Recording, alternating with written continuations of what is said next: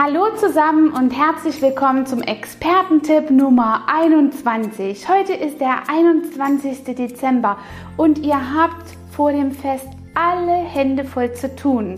Vielleicht auch gar keine Zeit, um über Enthaarung nachzudenken. Trotzdem möchte ich euch den Unterschied erklären, was Wachs und Sugaring angeht.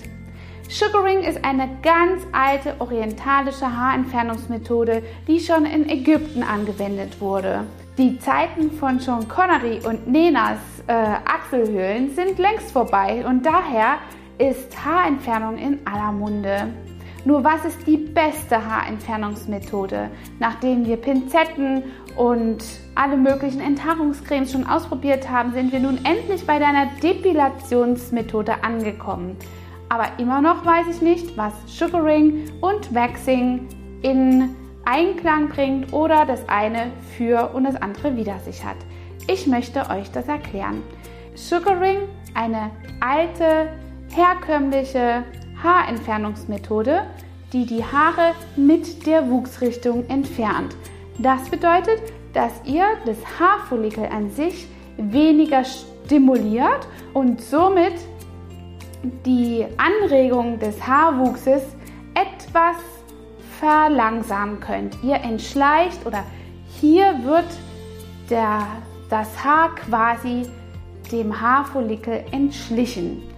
Außerdem ist der Zucker sehr hautfreundlich. Schon die alten Indianer haben Zucker in ihre Wunden gestreut, um der Heilung vorzubeugen. Oft ist es eben auch für Hautzustände ganz angenehm, wie zum Beispiel ähm, Neurodermitis oder Diabetika.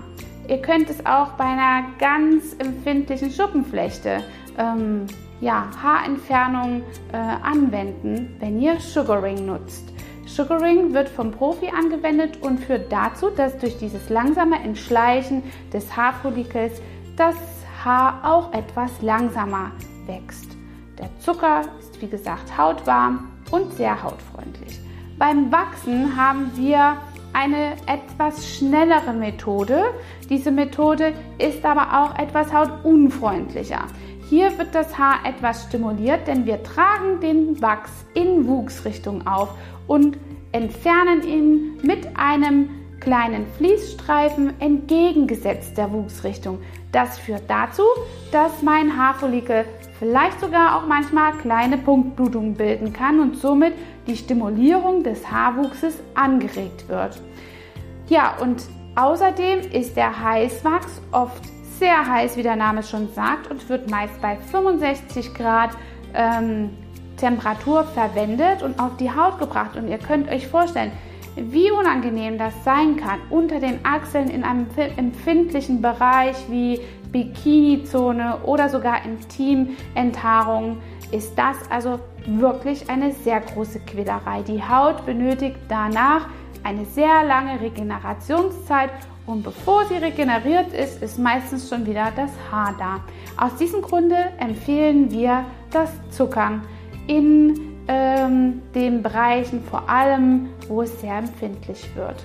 Ja, und damit ihr die Weihnachtstage auch haarfrei genießen könnt, hoffe ich, euch ermutigen zu können, einmal einen Termin bei uns zum Zuckern zu machen. Denn ich weiß selbst ganz genau und gut genug, dass auch über die Weihnachtsfeiertage jedes Hautareal gut einsetzbar sein muss und dafür nicht durch heißes Wachs strapaziert werden soll. Für Termine könnt ihr unterhalb eure Online-Termine vereinbaren oder auch anrufen.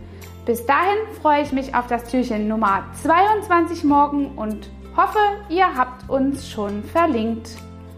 Tschüss! Hat dir diese Folge gefallen und du möchtest vielleicht sogar mehr davon?